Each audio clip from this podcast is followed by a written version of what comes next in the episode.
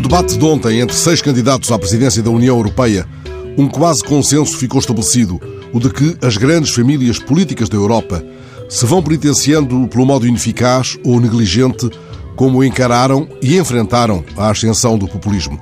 Desde o alemão Manfred Weber, do PPE, que sublinhou a necessidade de lutar contra aqueles que querem destruir a Europa, até ao socialista Franz Timmermann, que acentuou a contrição. As pessoas que votavam no meu partido e em outros que aqui estão hoje, disse ele, estão a votar em partidos nacionalistas e às vezes até extremistas.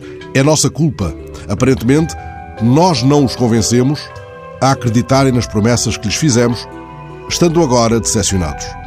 É essa decepção que acentua aquilo que Marcelo Rebelo de Sousa designou como insatisfação crónica numa entrevista de há poucos meses ao público.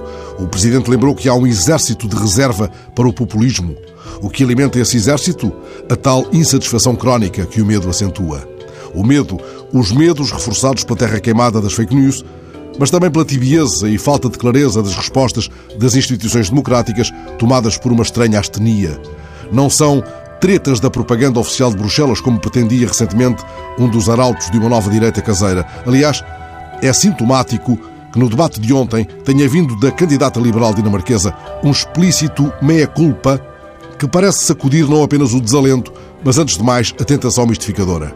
Ela admitiu: falamos muitas vezes como se estivéssemos a contar um segredo.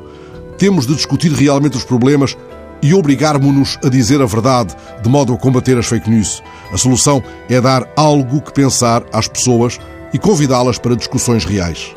Eis o que daria mais do que um mote de campanha. Eis o que deveria ser o tema central da campanha em curso.